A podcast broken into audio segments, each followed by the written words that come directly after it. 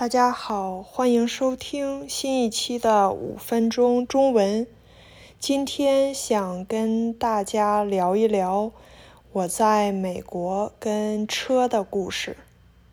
大家可能都听过，美国是车轮上的国家。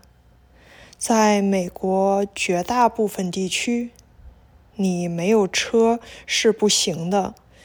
你要开车去各种各样的地方，除了几个大城市外，没有车你几乎寸步难行，没办法生活。那我在中国的时候是不会开车的，也没太学过开车。到美国之后呢，我在的城市还算是有公交系统。所以去逛街啊，买菜呀，呃，而且我住的离学校很近，旁边的餐厅、超市，走路去都还可以。所以我上研究生的两年呢，几乎就是搭别人的车，或者是走路去学校啊、去超市啊、饭店啊之类。没有想要一定要有车。那毕业了之后呢，我就找了工作。找工作之后是在外州，是在另外一个比我上学的城市小的地方。那这样的话呢，就一定需要车了。所以在我的。毕业前的一年吧，我就开始准备学车。当时买了一辆旧的，呃，丰田的凯美瑞，然后雇了教练带我开了两三次，还有朋友带我开了车练过，然后我请他们吃饭作为补偿啊，这样。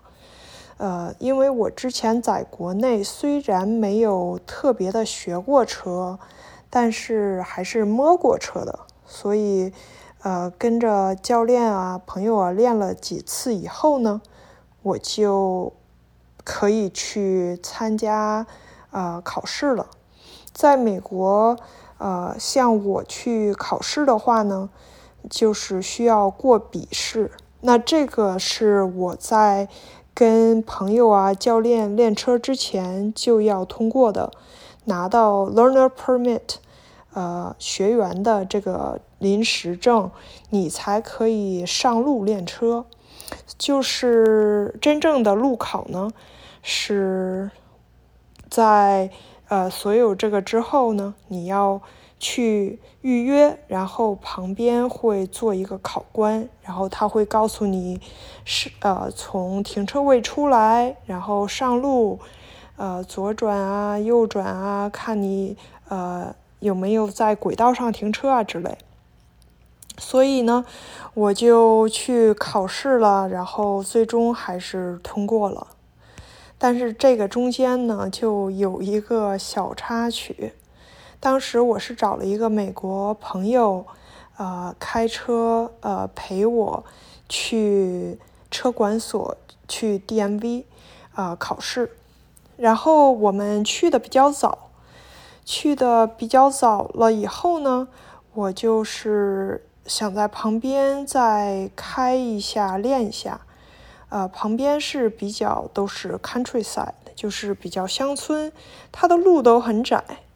然后我开过一段之后呢，觉得应该转回去，呃，到考试的地方，但是因为路太窄，又没有呃掉头的地方，我就只能在路的上面进行掉头，呃，路的两边还是有两个 V 字一样的深沟，我当时是刚刚开始。开车，呃，学会开车，所以我的对车的掌握不是很熟练。嗯，我倒车的时候呢，一下子就，呃，力量太大，把车倒进了旁边的深沟里。啊，然后我当时就真的是吓坏了。呃，虽然我和我的朋友都没有受伤之类的，但是因为车在沟里了，就不知道要怎么办。呃，旁边都是很大的农场，然后我很欣慰的就是，呃，虽然地广人稀，没有很多人，但是呢，旁边的一些农民、一些美国人，他们看到我的车出了这种状况。他们就问我需不需要帮助。如果他们自己的车不能把我的车拉出来，呃，他们还去找了邻居有马力更强的卡车的呃人，看看能不能帮助我。呃，就这样，他们后来叫来了一个开皮卡的一个老爷爷，然后用绳子拴住我的车的前面，然后呃。开车把我的车从沟里拉了出来，啊，很神奇的是，我当时还赶上了我的考试，然后也顺利的通过了考试，啊，我就觉得非常的感恩。